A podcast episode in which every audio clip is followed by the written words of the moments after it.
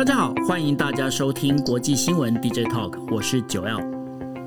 Hello，大家晚安，我是 Dennis。是呃，今天的时间是二零二一年的九月二十二号二十四点哦。那当然，在这今天的这个整个新闻里面呢，我们当然就跟大家来聊了哈，会有五则新闻。第一则的话，当然这跟昨天我们在跟大家带给大家的那个新闻里头已经有跟大家提过了，也就是呢。英美澳他们所组成的这个叫做 AUKUS 的这样的一个联盟哦，A K 呃 A U K U S 对。Ocas 这样的一个联盟啊，那这联盟里头呢，就是呃美美英呢答应帮澳洲要造了九是总共有八艘的原子潜舰哦，就是核子动力潜舰。那当然这造成法国非常的不高兴哦，对，被中途截单蓝湖。那搞到最后呢，法国总统他还拒绝去联合国演讲，到底怎么一回事？我们待会会跟大家说。那另外的话，因为现呃今天的这个纽约哦非常热闹，为什么呢？还有包括美国跟中国的那个领导人哦，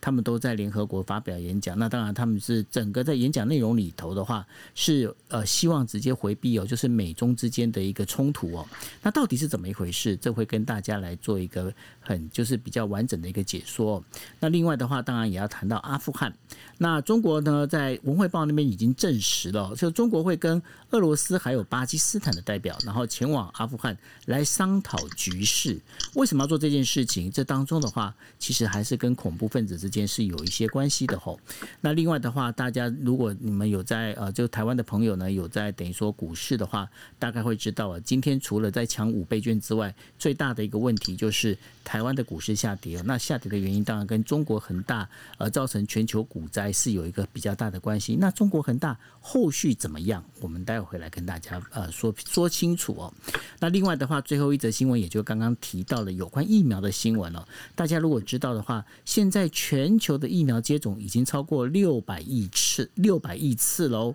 那但是呢，这六百亿次呢，会造成一个更大的一个状况，就是说贫富国家之间的一个就是越来越大的差距，而且呢，现在。如果你在像过去一样，你以为说，哎，我在台湾还没打到疫苗，我来飞到美国去，可不可以呢？待会回来跟大家说说明白哦。好。那我们就来我们第一则新闻哦。第一则新闻的话，当然就是要跟大家讲了，就是法国总统马克宏呢，他这一次的在纽约的这个就是联合国总呃联合国大会里头啊，他是决定就是二十二号，因为呃这个演讲要取消掉，取消原因呢，当然就是因为澳洲的这个核子动力潜舰的一个配备哦，然后跟美国之间的关系恶化。那在日本的话，有人分析这样的一个状况，就是说呃有一个曾经是在美国这边呃担任就是呃在参议院里面当。担任一个助理的一个这样的一个角色的一个日本日本女性哦，啊，等于她就提到一个状况，她说。呃，对于就是法国这么严格，等于说这么呃，应该怎么讲，这么强烈的这样的一个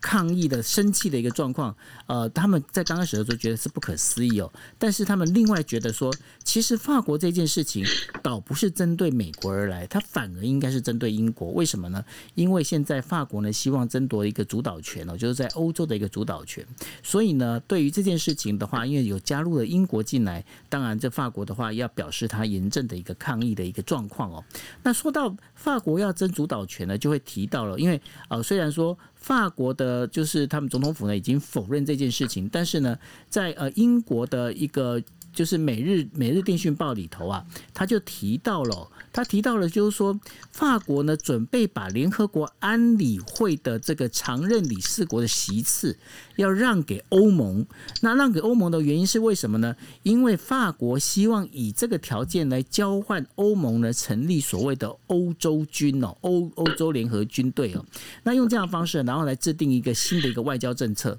对于这样整个一个发展，也就是说，这样听起来好像。法国一直想要取代这个德国的梅克尔，来等于说主导整个欧洲的这样整个，包括呃政策啦，包括一个军事军事行动啊这些等等等之类的这样的一个状况。对于法国这样的一个呃行为的话，我不晓得说，Dennis 你怎么来分析这样的一个事情呢？是，这确实英国《每日电讯报》是有做出这样的报报道哦。这个报道当然姿势体大，因为要退出我这个五个常任理事国，这是非常严重的事情。那其实今天早上，呃，各家媒体就已经报道了法国的正式的声明，不可能做这件事情。所以这符符合大家的预期啦。因为其实呃，就像我们说的，要退出常任理事国是放弃非常非常大的这个国际呃组织里面的这个权利，尤其是联合国组织里面的权利。因为常任理事国我们知道有否决权了。那至于说法国是不是？是很希望欧盟扮演更重要的角色，确实是如此。尤其是法国跟德国最近这几年在中国跟美国的交锋之下，其实早期是中国跟苏联的交锋，现在是中国跟美国的呃，早期是美苏之间的交锋，现在是美中之间的交锋。欧盟国家呢，过去可能在自己本身的实力上还没有办法能够呃站得更更稳，变成世界上的第三本柱或第四本柱。可是现在感觉不一样了，因为法国跟德国已经看出来了，就是美中苏美。美中俄这三个国家呢，其实都需要一个呃缓冲的力量。法国跟德国现在觉得欧盟可以扮演国际。关系国际角力里面更重要的角呃更重要的角色，尤其是他们已经意识到美国过去那种超强的地位已经下降到落入凡间了，变成只是比凡人稍微强一点点，不像以前超强。所以法国这几年一直在希望跟德国可以进行更紧密的合作，或者甚至是希望法国跟德国可以携手，有一定的立场，让欧盟的力量更强。也就是因为这种倾向，让很多的人去怀疑说，或者是呃，直就是等于是提出这个问题，就是法国你要如何让欧盟的角色变得更强呢？也许把你的安理会的位置让让出来，让欧盟进去就有这个机会。可是这等于是要放过放弃法国自己本身的国家利益，所以这个这个部分法国已经正式提出这个否认了，就觉得呃这个报道不是报道不是完全的正确。那至于说德现在其实啊比较有趣的是，我们知道德国这个礼拜要选举了，所以其实。法国正在等待德国选举的出炉。如果大家记得的话，我们说德国选举现在很很紧张哦。最最新的这个民调看起来，梅克尔呃所带领的这个基督教民主同盟民调又追上来了，又又追到了这个误差范围之内。所以拉舍特到底能不能够接续梅克尔的棒子，继续带领德国？那继续继续这个延续梅克尔的路线，变成了大家在思考的重点。不过德国的大选基本上从现在大概就已经可以预测。呃，德国的选举在选后，这个联合政府呢，会是非常有趣的一个三党甚至更多党的组合。也就是说，未来的德国政治呢，它的组合大概就只有两种：一个是基基督教民主同盟所带领的，就是拉舍特所带领的，配合绿党，再加上这个新新民主党这样的三党组合；或者是社民党，就是舒兹。加上这个绿党跟新民主党的这个三党的组合，只有带头的那个主流主要政党不同，其他的两个小党都是一样的。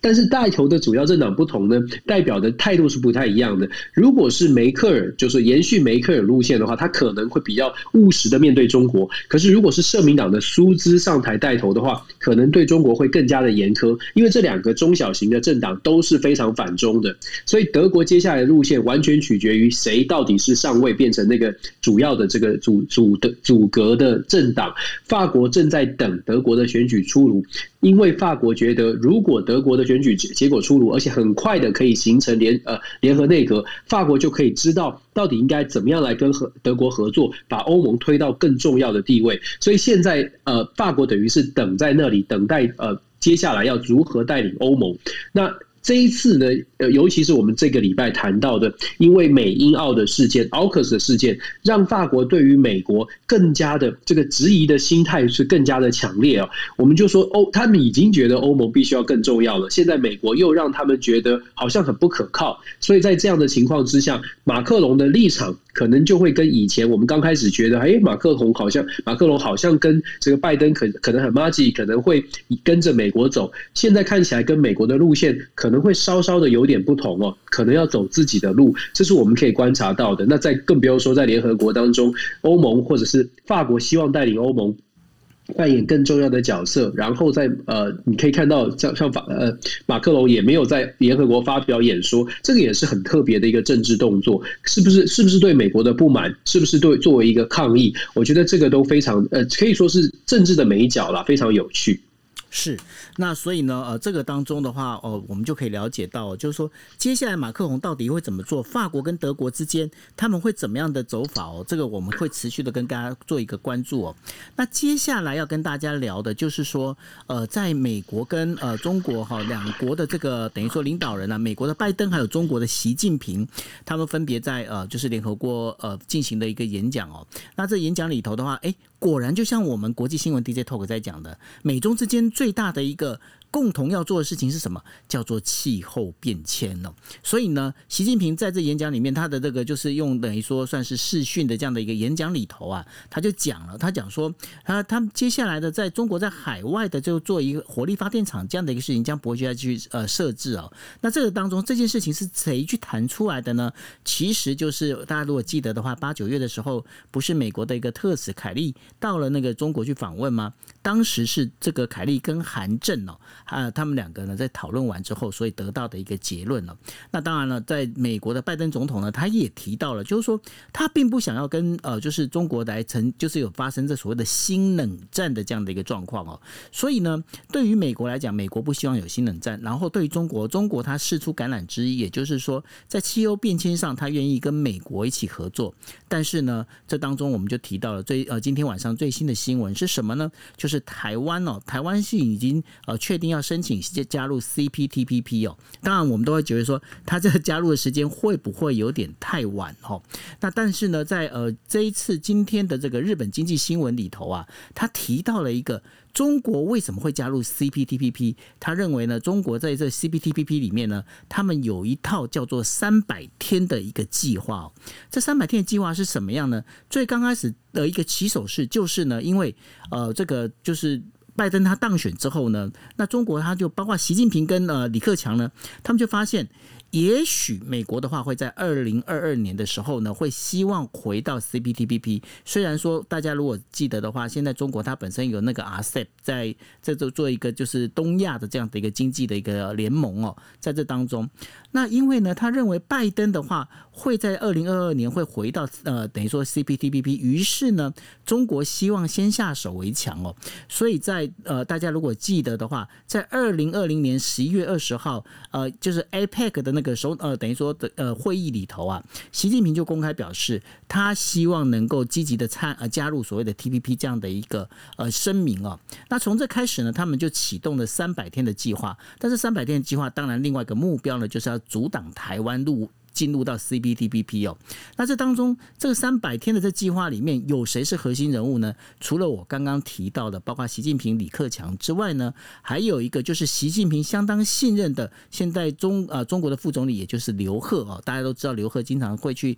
美国谈有关商务谈判。另外，那就是在中国的负责商务、国际贸易交涉的一个代表叫做于建华。总共这四个人呢是最呃最主要的一个核心人物，而他们最主要的最初的目标是。是针对谁？是针对纽西兰。为什么针对纽西兰呢？因为 CPTPP 呢，当时是呃由就是有四个国家哦，就是包括纽西兰、新加坡、还有斐济以及智利四个国家呢，才开始做发起哦。那这样的一个做法里头的话，那当然就是当时的话，那个纽西兰呢，它本身是那个呃，就是呃。算是议长国哦，那所以是因为议长国的关系，所以他们就讲说好，那我先在纽西兰下功夫，而且大家不要忘记一件事情哦，在当时的话，澳洲正在跟中国闹得不愉快哦，那当然纽西兰的话，中国当然就会递出橄榄枝，说哎，那没关系，你来跟我做好朋友好了吼。那用这样的一个方式，再加上新加坡对于中国的加入，当然呢，它本身是属于比较倾向希望中国可以加入这一个事情里头啊，所以王毅呢，也在九月的时候呢，也去了新。新加坡去把这个事情呢，去把这东西稍微去缓，去等于说顺了一下。那顺完之后呢，当然大家也知道了。后来马来西亚也说，哎，中国加入 CPTPP 其实是他们是非常的欢迎哦。所以在这整个一个状况里面，大家可以知道，就是说，呃，在习近平跟李克强呢，在虽然说他们在讲。哎，我今天我不做美中对抗，但是对于他们来讲，中国周边，尤其是在亚洲这一块哦，包不管是军事或者是经济这一整块的这样的一个活动，他们还是势在必得，希望能够掌握。我不晓得说，Denis，你在看到这样整个一个状况里头，你怎么去分析这样的一个事情呢？对，我们先说 CPTPP，我觉得政府听到我们的 DJ talk 之后，马上做行动，我觉得非常感动。我们的重要性还在蛮重要的，没有啦，自己贴金，但是感觉起来这个哎动作还蛮快的。我觉得该做的事情就是呃该做的，而且是对的事情，我们还是还是就说这是对的事情哦。那基本上我觉得台湾要要提出这个申请是毫无疑问的。我们这两天有跟大家分析，就是 CPTPP 中国的一些策略上的运用，然后我们再看看联合国昨天很有趣的是中美之间。呃，各自发表谈话。我不知道大家的，如果你看最近的这一连串几个月以来的美中的交锋，尤其是最近好像比较紧张。可是昨天的这个呃双方的领导人，就是美国的拜登、中国的习近平，他在联合国发表的谈话，有一点有趣的是，你会发现双方都没有直接把对方讲出来，双方都在围绕着这个含含糊糊的，希望可以不要这么挑明的讲，有点像是哎已经在避免避免交锋，已经在降温了。当然了，这个可能也是我比较乐。观的解读哦，但是确实在他的两双方的演讲稿当中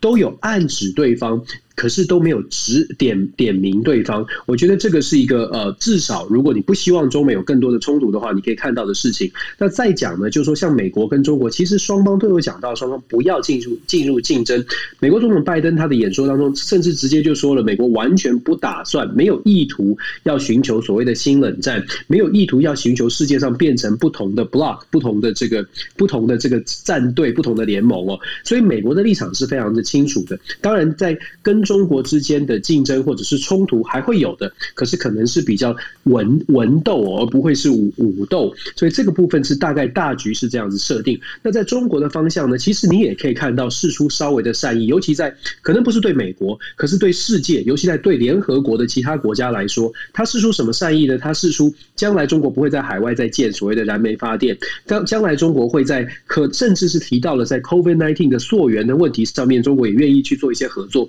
当然，他讲的很。含混含混了，可是你可以看到中国的发言里面传递出一些至少是善意，至少是对于非美国的国家，它是有传递出善意的。做想要做的事情，就是希望让全世界可以看得出来，哎，现在的中国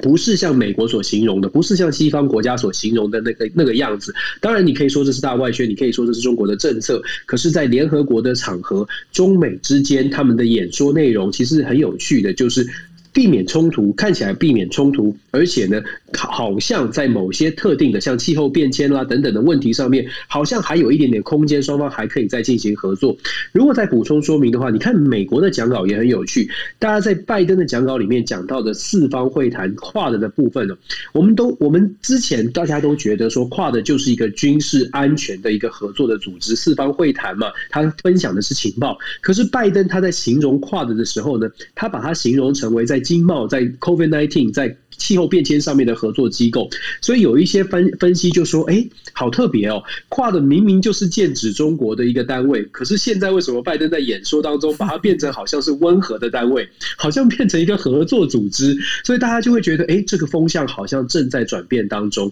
那当然，我们说为什么会有互相的转变风向？我不知道大家有没有关注到，其实大家都知道股市嘛，我们等一下等一下也会谈恒大哦。其实中国内部有中国内部的问题，美国内部有美国内部的问题，而且。这个问题都是越演越烈的。中国的恒大，它是中国要讨论的问题。美国，我们之前也说过了，它的国债十月中以后，这个国债如果在国会当中，现在美国国会如火如荼的在吵的就是国债的上限要不要提高，要怎么来处理国债的问题。共和党说我坚持，我们不能再举债了。所以共和党现在好像看起来是非常强硬的，说我们不管，反正就是到期就到期了。可是你知道，在美国是国债如果到期的话，政府就关门啊。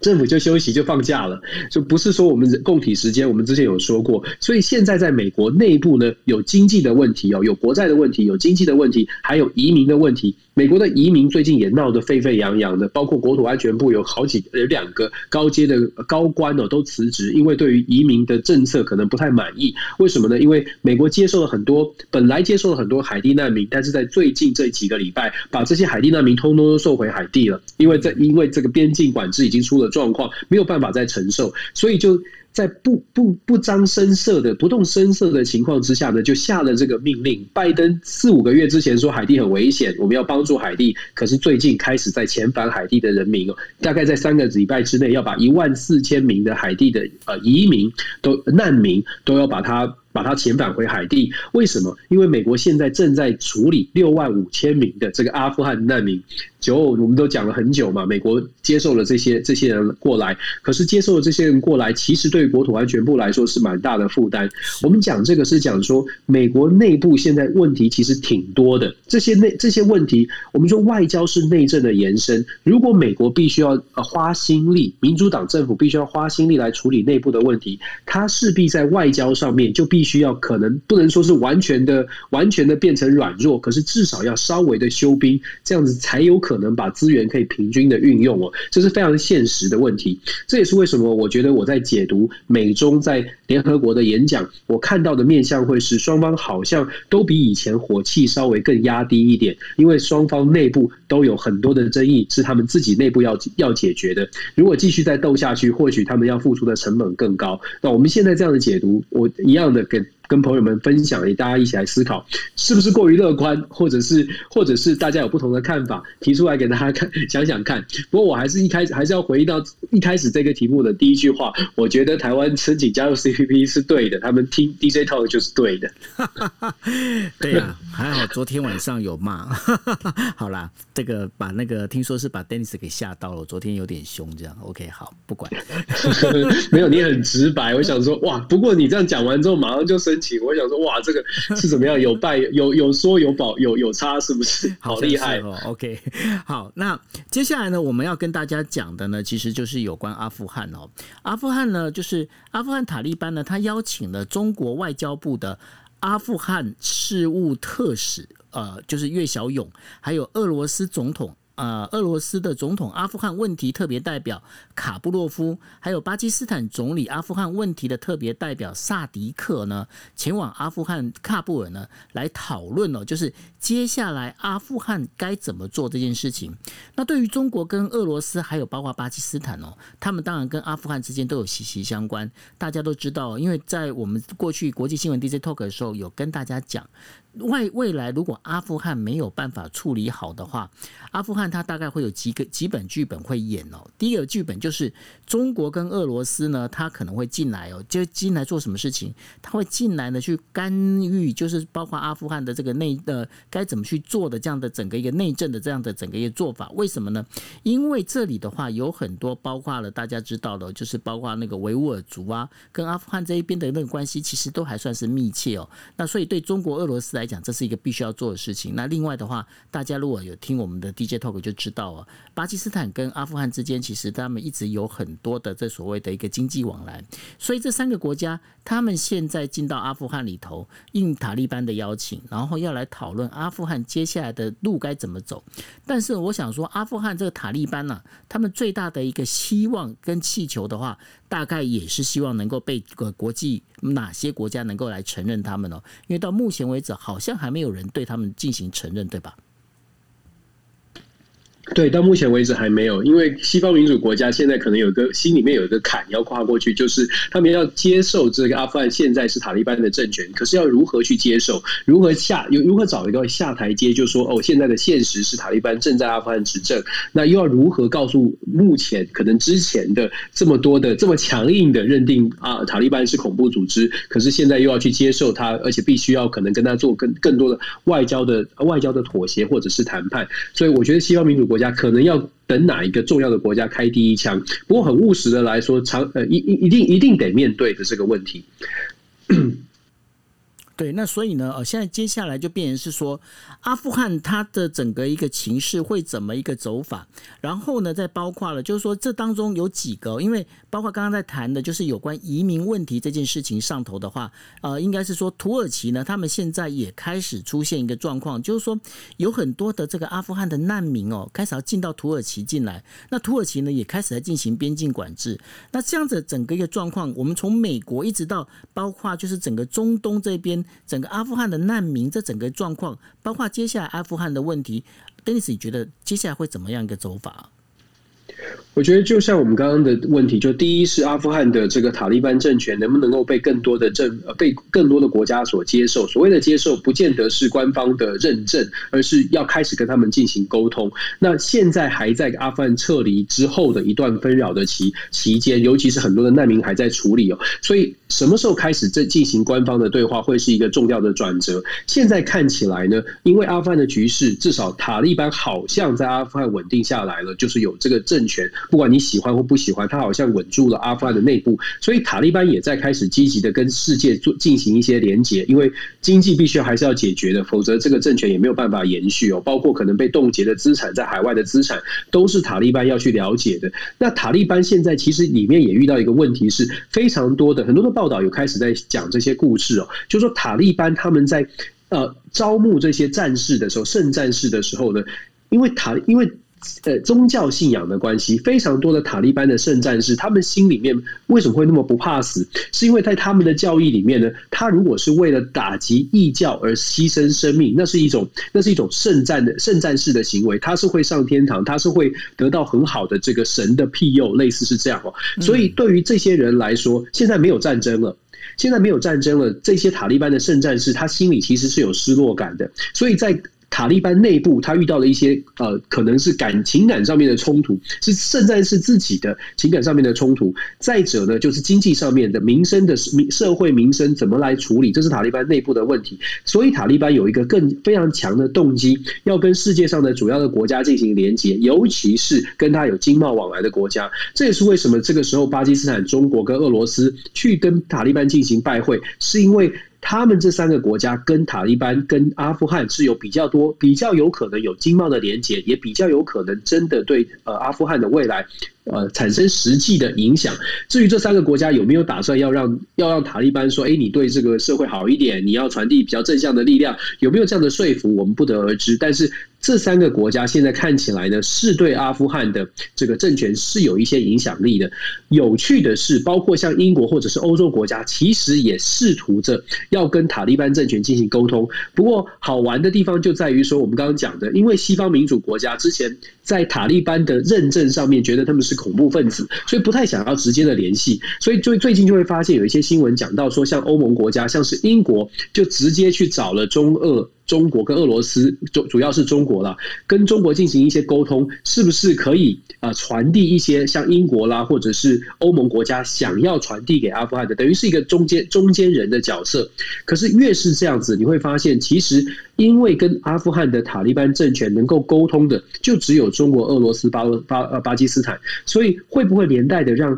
真的真的让所谓的中国、俄罗斯、巴基斯坦、中国、俄罗斯这个势力变成在中东地方的影响力变？更加的更强大一点，这个也是我觉得后续值得非常值得观察的。不过我觉得整个塔利班大概在阿富汗，呃，大概就像我说的，我觉得政权在阿富汗大概已经稳下来了。那世界怎么来看待阿富汗？我觉得这蛮关键的，因为你知道。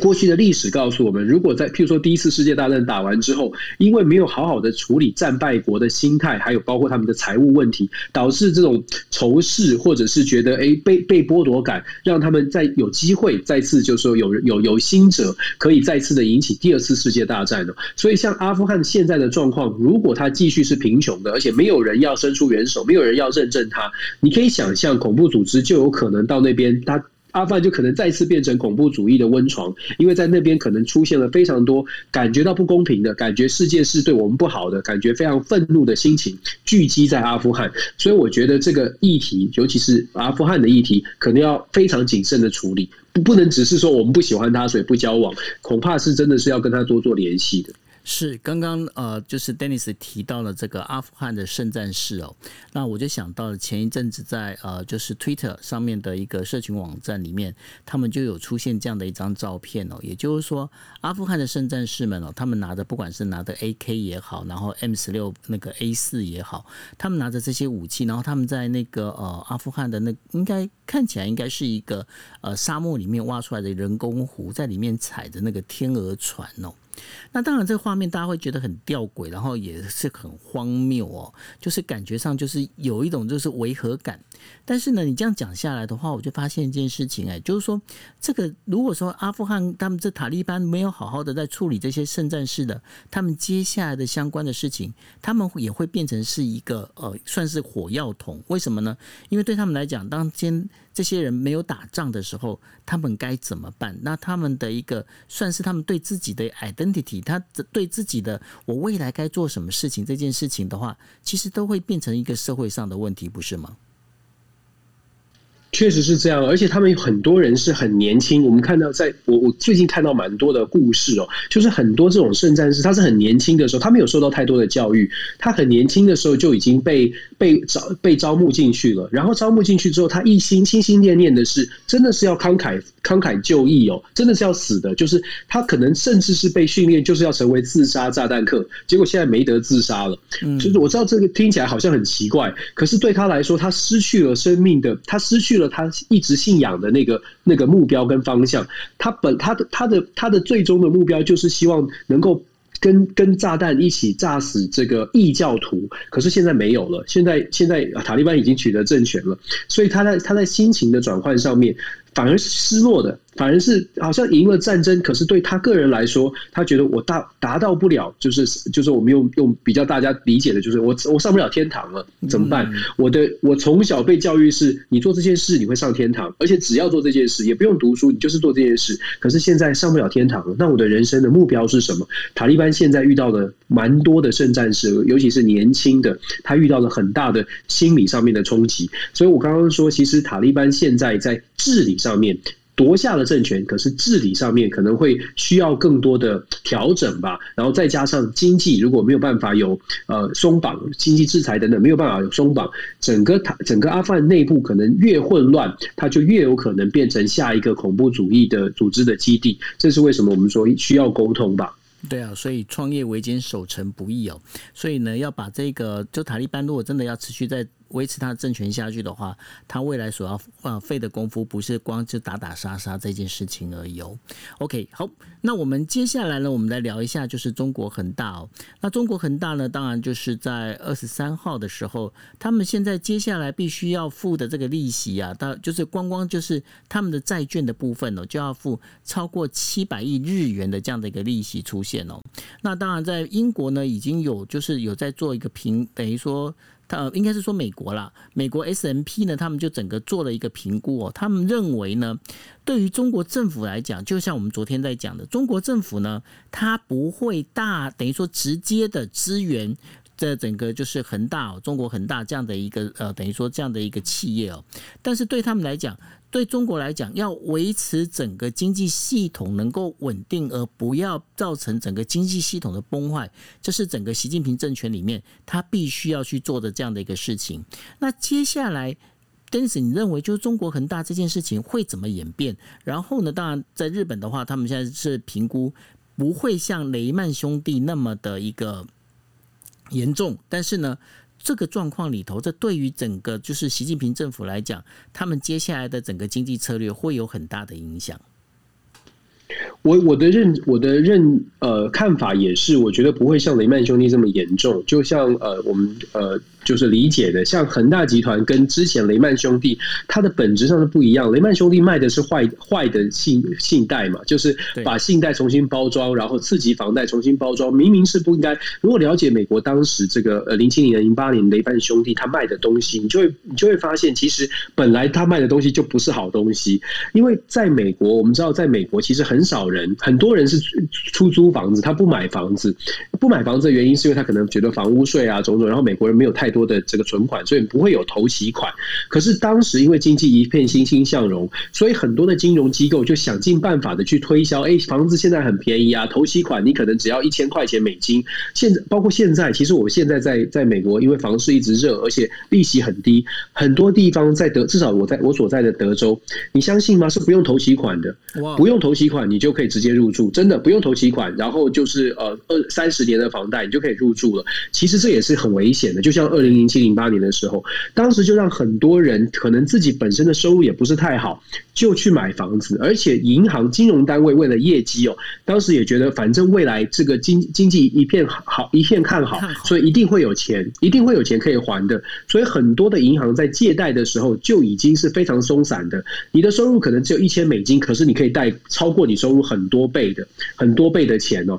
这个其实也影响后。后续影响到了，包括美国现在现在你在美国租租呃租一个房子，就是租一个公寓，你要交出证明是说你的收入，你的月收入有这个月月租的三倍、四倍、五倍以上。以前没有这个要求，现在是要求越来越多。其实这就是在呃这个二零零七零八年之后的一个改变。那我们回到这个问题，就是信贷危机，当时的雷曼兄弟的信贷危机危机是因为本身的产品就是有问题的一个虚的产品。可是恒大呢？恒大是这个集团，它应该因为操纵杠杆嘛，就是高风险高报酬。可是它是盖房子，它还是有一个有个东西存在。那所以产品不一样。再来呢，美国跟中国政治体制也不一样。美国没有办法说今天我下一个政策，然后所有人都要听命。可是中国不是啊，中国如果恒大真的他要救恒大，他是可以斩钉截铁，他是可以马上下一个政策。可能你觉得不合理，可是中国可以有一个政策下去下去之后，所有人都得听命行事。可是当时美国没有办法啊，美国不管是做什么政策，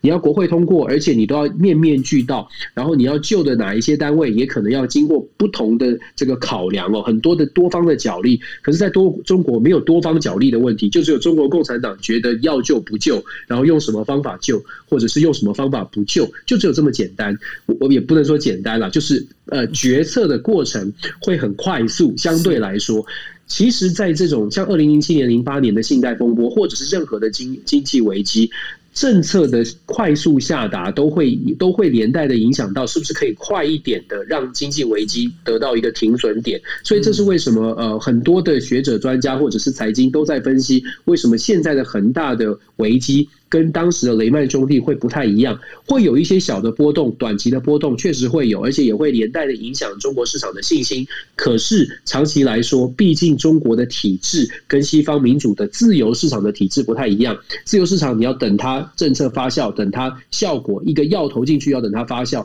在中国。这个政策下去之后，就像下下特效药、猛药一样，它的呃这个出出现出现效应的呃反应的速度是快一点的，所以这这个这就是为什么大家会觉得啊短期会有冲冲突，可是长期大概不会像很呃雷曼兄弟那个时候那么的夸张。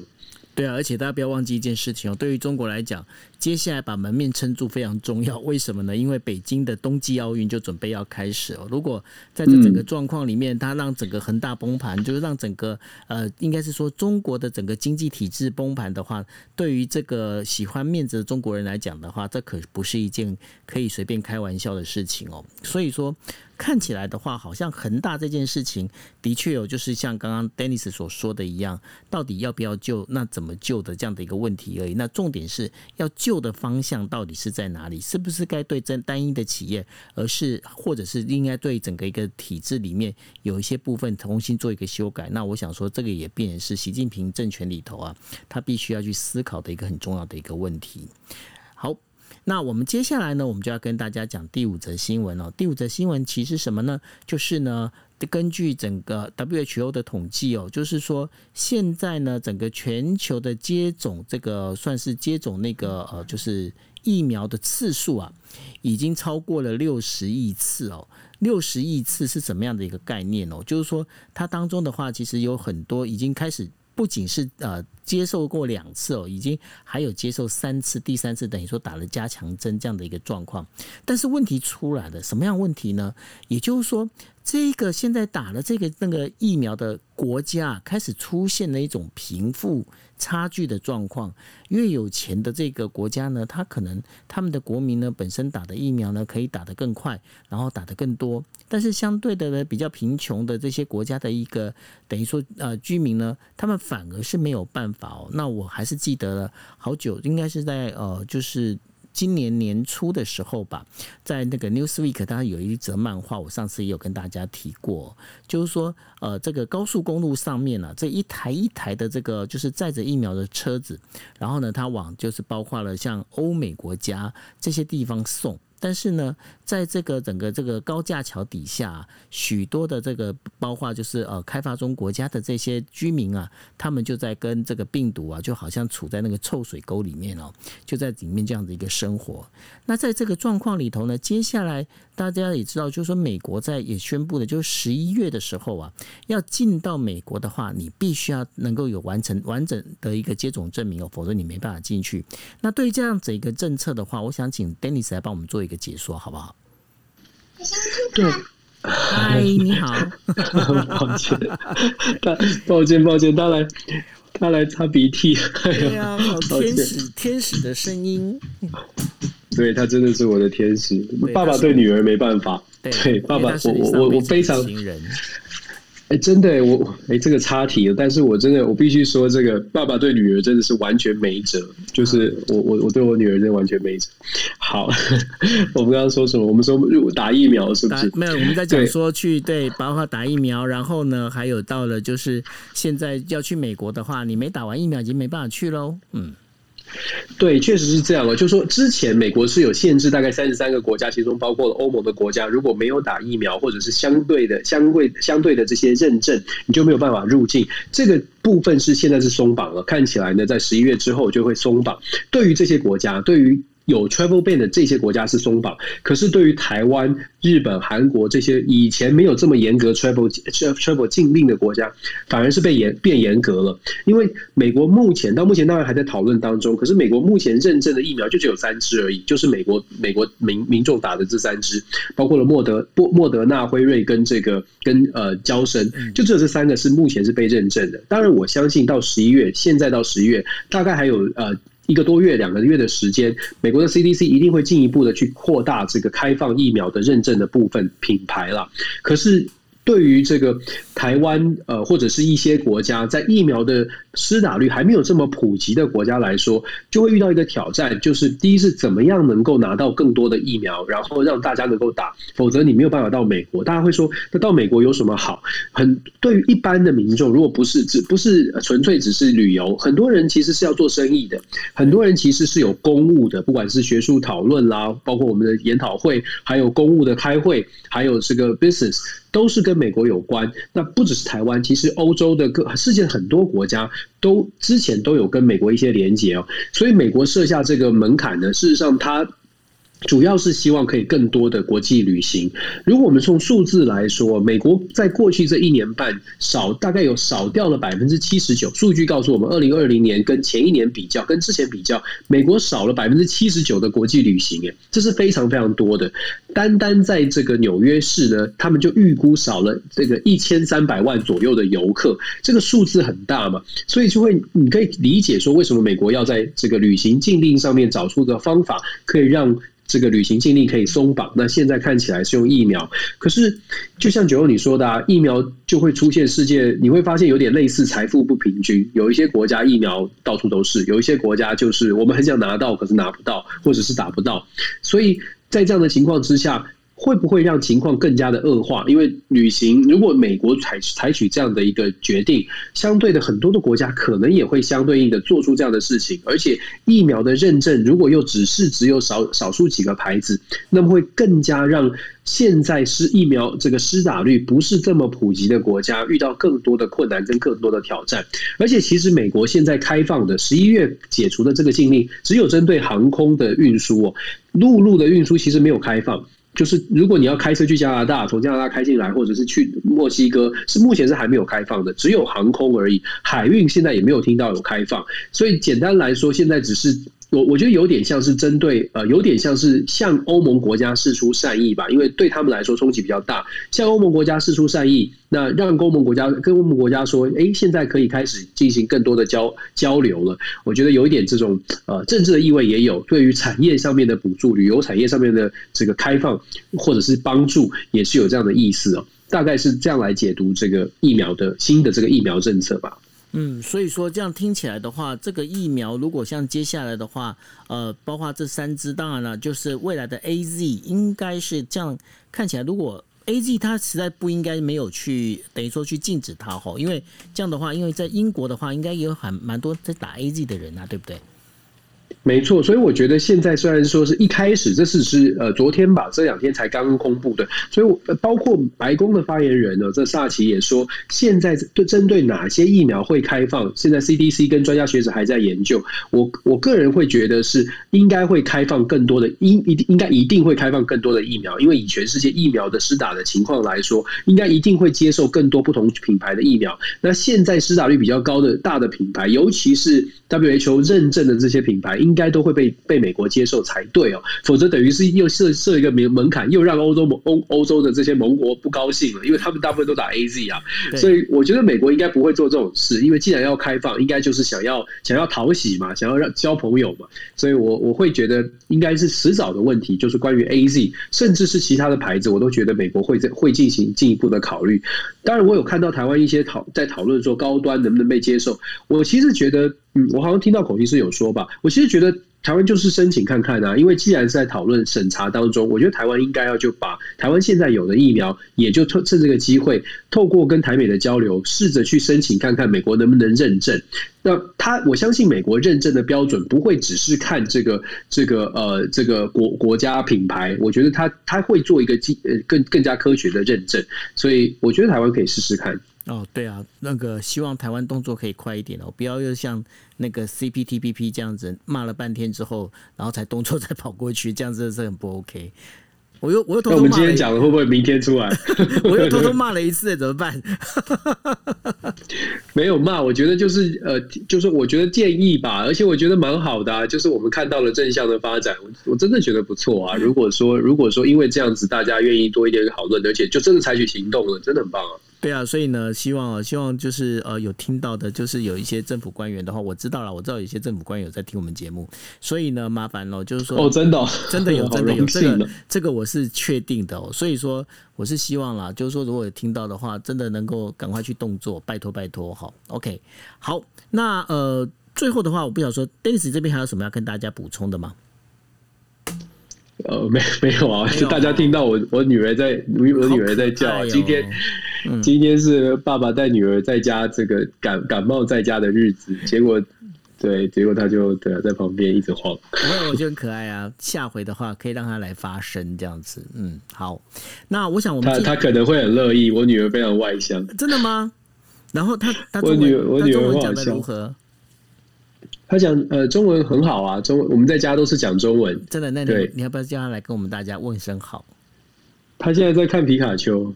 OK，好，等他有空的时候，我们不要打扰他。对对，要要要跟他预约时间。OK，没问题，因为毕竟是小公主。虽然她只有四岁，但是我们尊重她。对，因为她是小公主，没有问题的。嗯。好，那所以对他这哎，我这忍不住想讲，她真的是小公主，我不都不知道她从哪里学。你知道她每天早上起来要说什么，会说什么吗？会说什么？结果你都不会想，我我都被她吓到。她早上起来，她会自己起来，她没有起床气，她起来会说：“好喽，爸爸，我要开始装扮喽。”哇，Gosh，真的，我觉得他真的是太妙。好了，这个可以听得出来，我是这个女儿控，抱歉，抱歉，你是非常女儿控，可以听得出来。OK 的，好，那我想我们今天的节目就到这一边喽。那谢谢大家，大家晚安喽，拜拜，晚安，拜拜。